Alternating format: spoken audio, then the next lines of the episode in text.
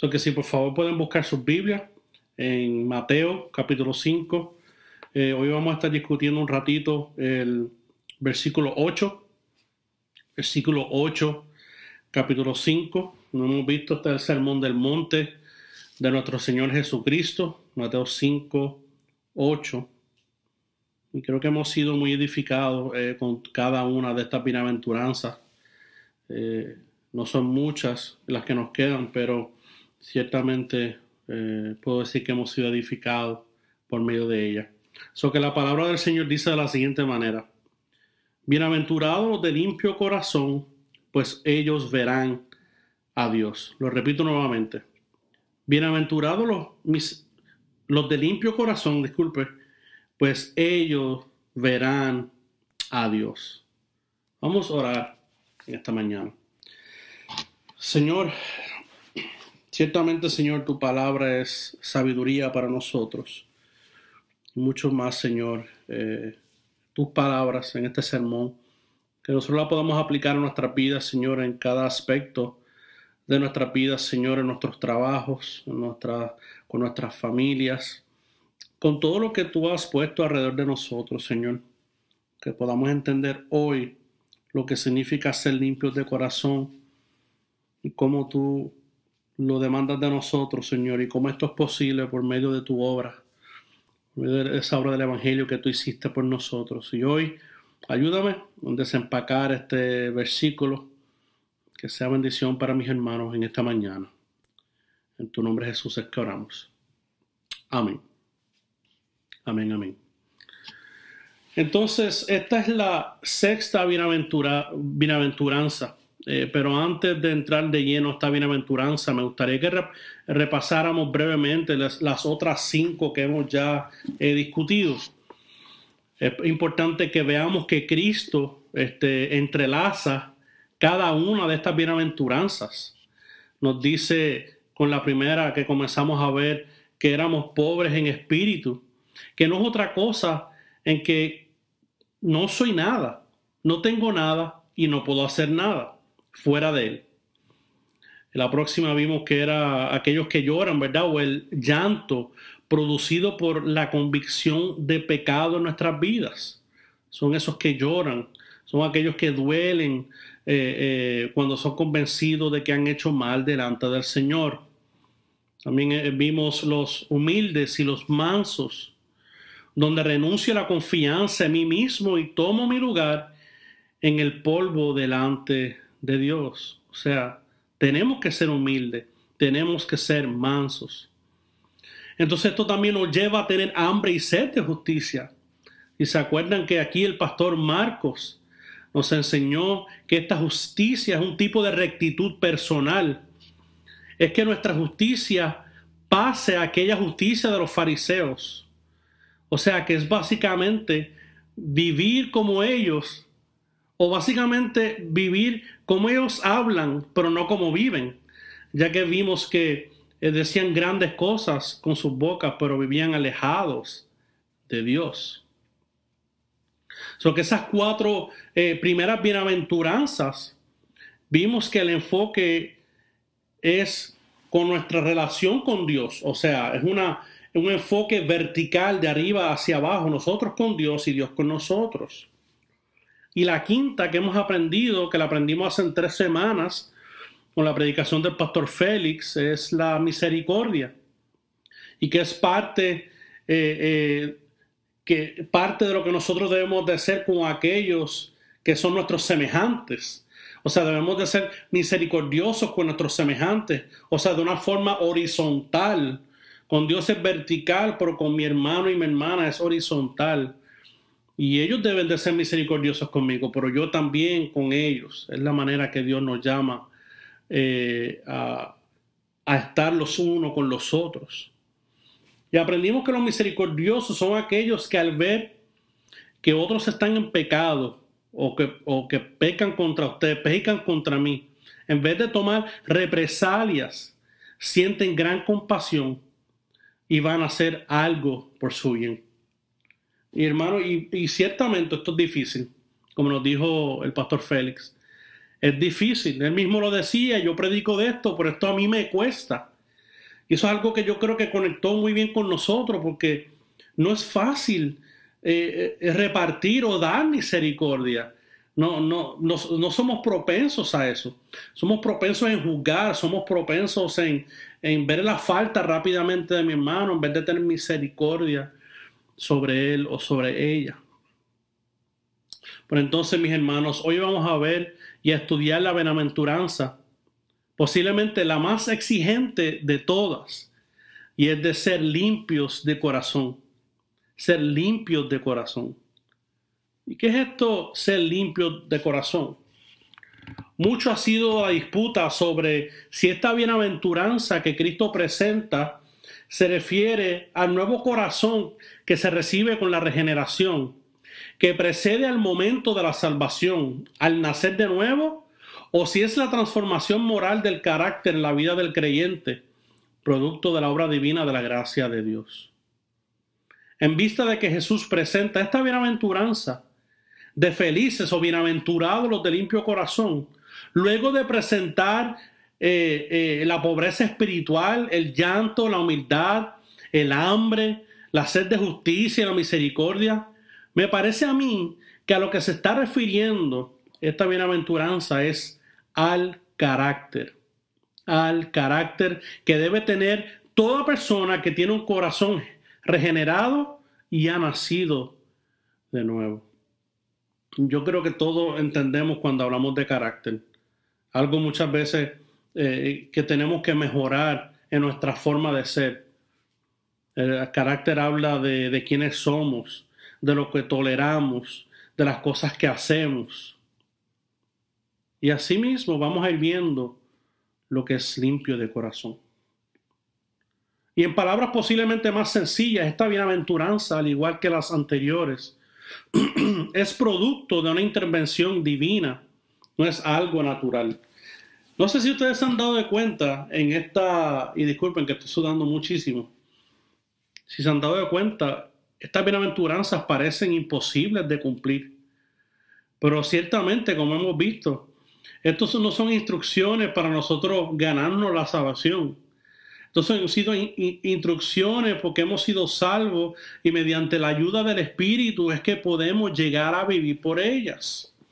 No es por algo natural o algo bueno que more en nosotros, porque ciertamente por nuestra propia fuerza nosotros no podemos, hermanos. Es importante entender esto, ya que el apóstol Pablo dice en Romanos 3:23, miren lo que dice, por cuanto todos pecaron y no alcanzaron la gloria de Dios.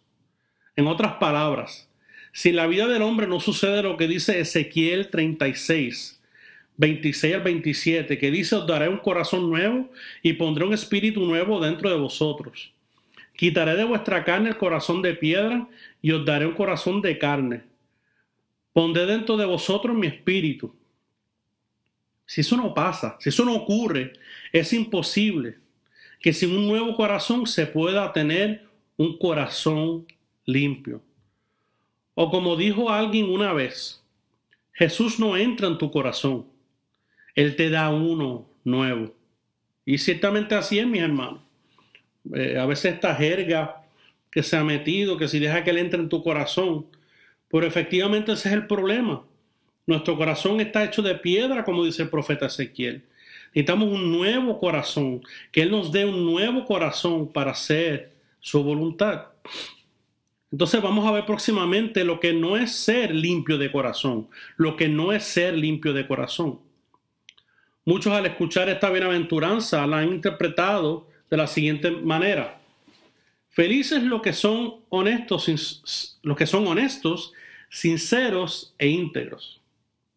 Bueno, pues déjeme decirle, nada más lejos de la verdad. Porque una persona puede ser honesta, una persona puede ser sincera y una persona puede ser íntegra y estar honesta, sincera e íntegramente equivocada. Sí, y vemos parte de relatos en la palabra donde nos habla de personas que eran honestas, pero estaban totalmente equivocadas. Y podemos ver un ejemplo en el libro de Génesis, capítulo 20, donde vemos el relato de Abraham y Sara, allá cuando llegan en el reino de Gerar con, eh, y llegan a donde el rey Abimelech, ¿Y qué fue lo que pasó allí? Eh, Abraham mintió diciéndole al rey que Sara era su hermana cuando era su esposa.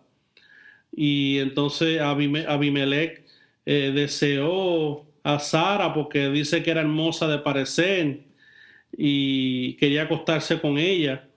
Y gracias al Señor que el mismo Dios eh, detuvo la mano eh, de Abimelech para que no ocurriera mal contra él.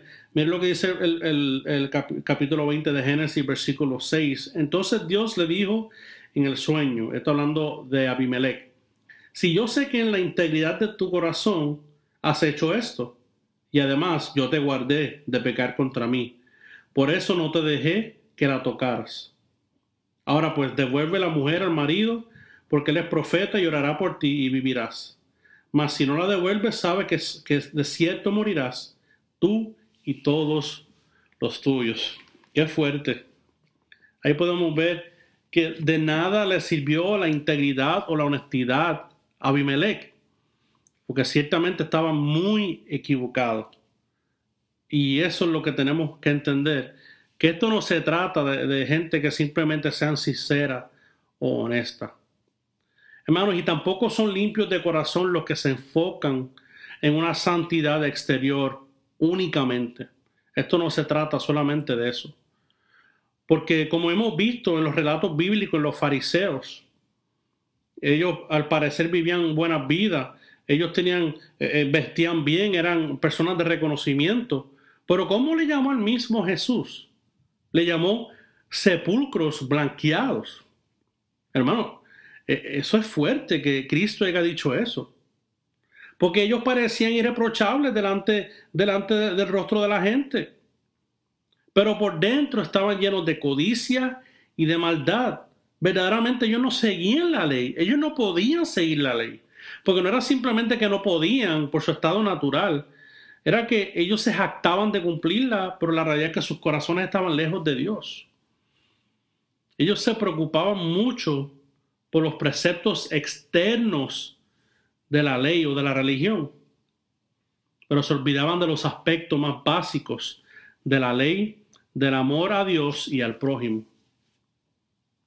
Eso que no es ser limpio de corazón aquel que solo busca justicia de reglamentos o muestra limpieza en sus palabras y o es impecable en su conducta exterior o ética. Miren lo que dice eh, el reformador Martín Lutero. Y voy a tratar de explicar algunas palabras que él tiene aquí. Dice, Cristo quiere que se tenga el corazón limpio. Aunque la persona sea un ganapán en la cocina, una persona robusta, una persona esforzada en la cocina, lleno de hollín y mugroso, hollín era, era, es lo que bota el carbón, el tizne ese que le llamamos nosotros, que sucia a la persona mucho cuando se trabaja en el carbón. Y dice, y que hace todo tipo de trabajo sucio.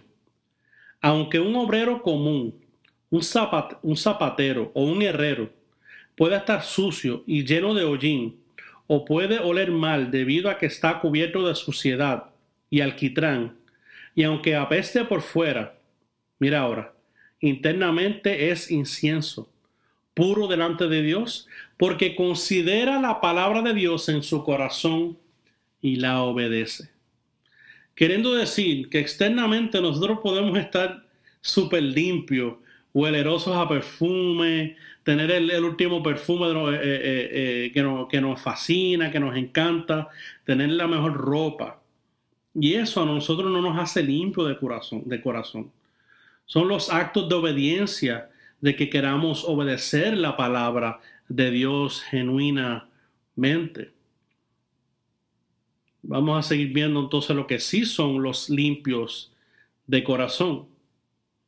La palabra limpio o puro viene del griego cátaros, que significa, y miren esto que interesante, libre de mezclas, sin falta o defecto, libre de deseos corrompidos o deseos de culpa, no dividido, que algo que sea real o que sea genuino.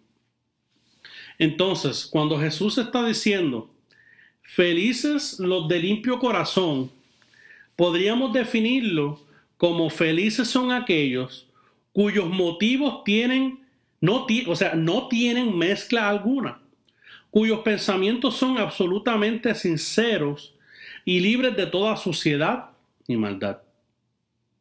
O sea, queridos hermanos y hermanas, el llamado de Jesús es un llamado al autoexamen. Ser limpio de corazón es primero reconocer que nuestra naturaleza no lo somos y nos sentimos humillados porque nuestros corazones tienden siempre a hacer las cosas con motivos incorrectos. Es por eso que esta bienaventuranza necesita ir de la mano de las otras, porque en esa pobreza de espíritu, en llanto, en humildad, en hambre y sed de justicia, nos hace misericordiosos y nos ayuda a que nuestros motivos sean y vayan en proceso de, de ser tan puros como el agua clara. Así mismo es. Usted no se tomaría un agua, ¿verdad? Que esté un poquito sucia, aunque sea un poquito. Usted no se la tomaría porque sabe que no es pura. Pero mediante la palabra de Dios, nosotros somos limpios, somos purificados si obedecemos la palabra de Dios. So que el limpio de corazón anhela, desea y busca glorificar a Dios, servirle bien a Él y a los demás. Y le ruega, como hace el salmista en el Salmo 51.10, crea en mí, oh Dios, un corazón limpio ¿Y por qué el salmista le pidió esto a Dios? Crea en mí, oh Dios, un corazón limpio. Yo creo que es, hermanos, porque somos propensos en hacer las cosas con un corazón equivocado. No estoy diciendo que todo el tiempo hacemos esto, pero son nuestras inclinaciones naturales. Ahora, hermanos, es importante y necesario clarificar que ser limpios de corazón no necesariamente es ser perfecto. Sabemos que no podemos alcanzar la perfección en este mundo y creo que lo hemos, dicho en mensajes anteriores. Pero es importante clarificarlo porque tampoco queremos predicar una perfección absoluta. Tampoco estamos predicando una flexibilidad de que dejemos de hacer las cosas porque no podemos alcanzar la perfección. Creo que queremos buscar el balance sano donde nosotros cumplimos con nuestras responsabilidades, pero entendemos que es solamente por Cristo que alcanzamos estas cosas. Entonces algunos han interpretado como que ser limpio de corazón es ser totalmente libre de pecado. Y por ende ellos se autolimitan, buscan la manera de purificarse y se aíslan al punto de decir que ya, nos, que, ya son limpios y que, y que no tienen deseos o pensamientos pecaminosos. Alegan que tienen una fuerza de voluntad y un poder decisional por lo que han logrado erradicar su naturaleza carnal. Eso está... Hay personas que piensan en eso. Pero yo pensando aquí en, en esto de que se aíslan, eh, yo y mi esposa vivimos unos cuantos años en el estado de Ohio. Y el estado de Ohio tiene una de las comunidades más grandes Amish. Eh, para los que no saben qué son los Amish, son estas comunidades que viven completamente aisladas de la sociedad. Ellos tienen su propia cultura, ellos tienen una cultura semejante a la de los 1700, porque sus tradiciones vienen desde los holandeses, eh, Dutch.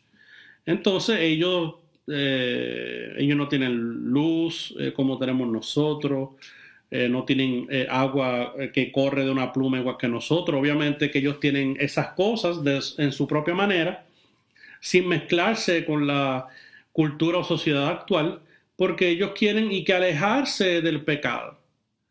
Pero la pregunta es, ¿ellos dejaron de pecar porque se aislaron del resto de Estados Unidos? ¿O ellos dentro de su comunidad también pecan? Tenemos que eh, ser juiciosos en esto. No es cuestión de aislarnos y alejarme del mundo. Es que el mundo no entre en mí. Es que yo entienda dónde está el mundo y que yo entienda que yo soy de otro mundo, pero que yo sea luz entre medio de todos ellos. So que aquellos que dicen que no pecan, lamentablemente, no han entendido lo que Juan el Evangelista ha dicho en su carta en Primera de Juan, capítulo 1, versículo 8, donde dice, si decimos que no tenemos pecado, y fíjate cómo dice tenemos, o sea, en tiempo presente, que no tenemos pecado, nos engañamos a nosotros mismos y la verdad no está en nosotros. El que el mismo Juan diga antes, y la sangre de Jesucristo, su Hijo, nos limpia de todo pecado, como dice 1 Juan 1.7.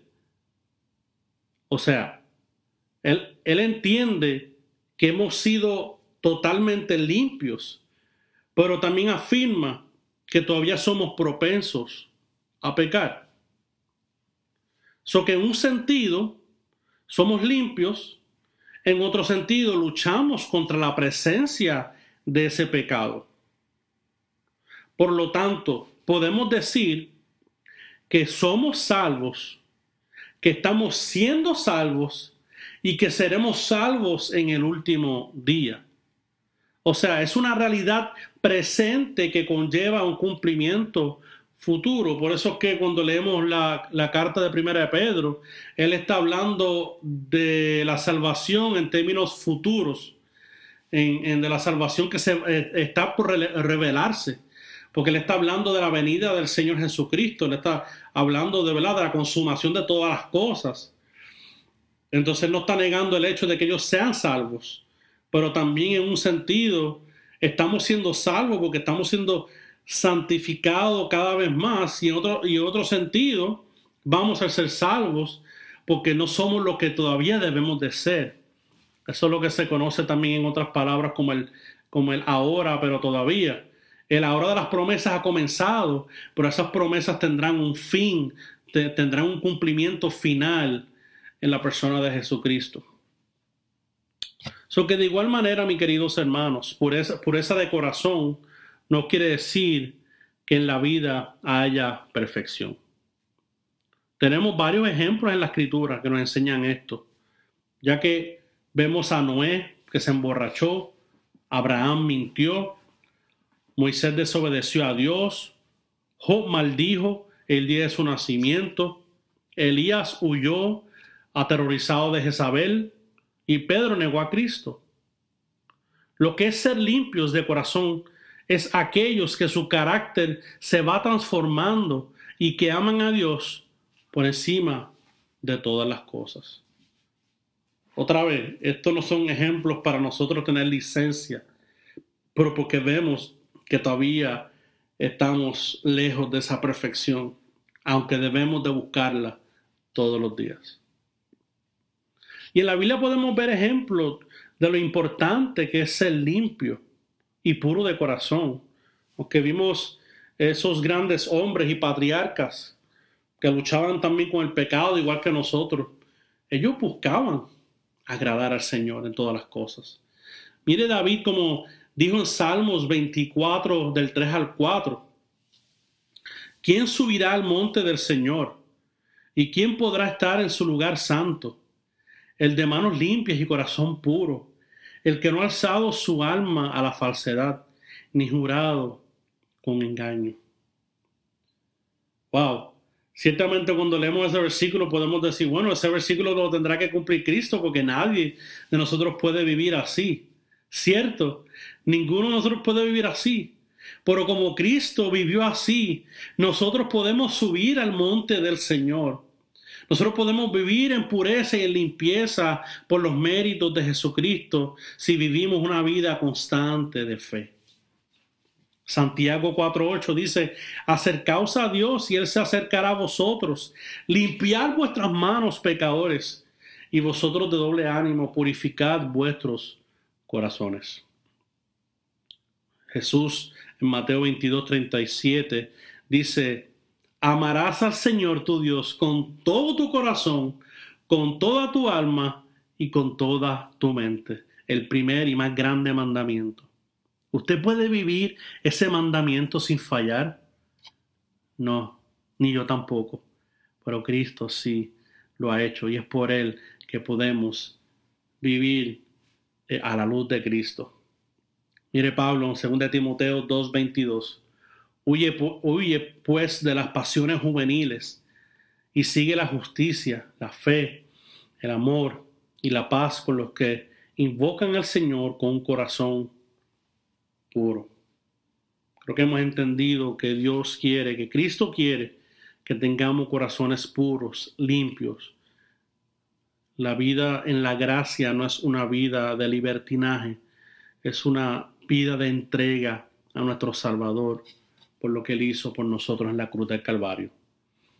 Pero vamos a la otra parte de nuestro texto, que verán a Dios. Estos bienaventurados verán, los de limpio corazón verán a Dios. Son que estos limpios de corazón que adoran al Dios verdadero en conformidad con la verdad revelada en su palabra, se esfuerzan sin hipocresía para agradarlo y para glorificarlo. A los limpios de corazón se les garantiza que verán a Dios. Al ser santos, o sea, separados para Dios, su corazón no desea nada más que hacer la voluntad de Dios. Y por ende, aquí en la tierra disfrutarán de esa intimidad que es como si vieran a Dios, pero a la vez con la seguridad de que sí lo verán cara a cara un día. Como le dije anteriormente, en un cierto sentido ya vemos a Dios, pero en otro sentido todavía esperamos ese día donde podamos verlo cara a cara. Hermanos, los limpios de corazón poseen discernimiento espiritual y con los ojos de su entendimiento obtienen una visión clara del carácter divino y perciben la excelencia de sus atributos. Eso, eso, eso es tremendo. Eso es tremendo. Tenemos que entender que lo que ha hecho Dios es darnos una visión nueva, darnos una vida nueva, donde lo que antes no me importaba, lo que antes era borroso y no podía entender, ahora lo veo de una manera diferente. Y quiero ahora como veo lo que Dios ha hecho en mí, quiero vivir para Él. Ese es el discernimiento que necesitamos. Y ya para ir cerrando, quiero dar unas cuantas preguntas para aplicación para poder vivir por ellas, caminar por ellas. Al igual que con las otras bienaventuranzas, nos ayudaría a contestarnos las siguientes preguntas. ¿Somos hermanos limpios de corazón? ¿Mis deseos y anhelos están puestos en las cosas de arriba? ¿Mis motivos son limpios? ¿Por qué me congrego con el pueblo del Señor? ¿Es para ser visto por los hombres o para complacer a mi cónyuge o padres. Vengo a la iglesia para encontrarme con el Señor y disfrutar de la dulce comunión con Él y su, y su pueblo. Examinemos nuestras vidas, hermanos. Miremos si nos enojamos fácilmente, si usamos lenguaje abusivo, si no buscamos la reconciliación con aquellos que ofendemos o nos ofenden. Acuérdense que esto es vivir limpio delante del Señor que cuando ofendemos a alguien debemos de reconciliarnos con ese hermano. Eso es lo que nos hace limpios de corazón. Nunca, no que no cometamos pecado, como hemos visto anteriormente. Somos codiciosos, mentimos o cumplimos nuestras promesas y acuerdos. Nos afanamos por cosas materiales. Señalamos a los demás cuando nosotros mismos no estamos bien delante de Dios. ¿Somos hipócritas? Hermanos, todas estas preguntas nos pueden ayudar a evaluar nuestros corazones y ver si realmente somos limpios o no. Es cierto que la única forma en que podemos tener el corazón limpio es que el Espíritu Santo entre en nosotros y nos purifique. Sin embargo, esto no quiere decir que no nos corresponda hacer nuestra parte. Esto no quiere decir que debamos permanecer pasivos en todo este proceso como creyentes debemos hacer todo lo posible, que podamos hacer todo lo que nos corresponda, estar confiados y dirigidos por el Espíritu Santo a mortificar el pecado en nosotros. Como dijo el gran puritano John Owen, mata el pecado antes que te mate a ti. El que es limpio de corazón se desprende de todo lo que se interpone entre él y Dios. Esa es la meta a la que se aspira. Glorificar a Dios. Confiar que Él pone en nosotros el querer como el hacer y se esfuerza en depender de Dios. Como dijo el apóstol Pablo en Colosenses 3, 5 eh, al 7, haced morir pues lo terrenal en vosotros, fornicación, impureza, pasiones desordenadas, malos deseos y avaricia, que es idolatría. Cosas por las cuales la ira de Dios viene sobre los hijos de desobediencia, en las cuales vosotros también anduvisteis en otro tiempo cuando viváis en ella. Así, así mismo hermanos. Mantengámonos alejados del pecado que nos asedia. Mire, mire esta cita de, del pastor Sam Storms, lo que dice. Y ya voy finalizando con esto. Él dice, elimina de tu vida tanto como sea posible todo lo que pueda hacerte caer. Si se trata de un lugar, deja de ir. Si se trata de una imagen, vuelve tus ojos de ellas. Si se trata de una canción, no la escuches. Si se trata de un libro, no lo leas. Si se trata de un líquido, no lo bebas. Si se trata de una persona, apártate de su compañía. Esas son las cosas que como creyentes tenemos que aprender a hacer.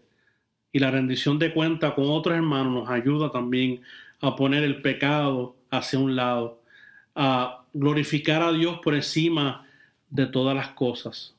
Hermanos, y gracias a que Jesús es nuestro sustituto, que su justicia es nuestra, su santidad es nuestra.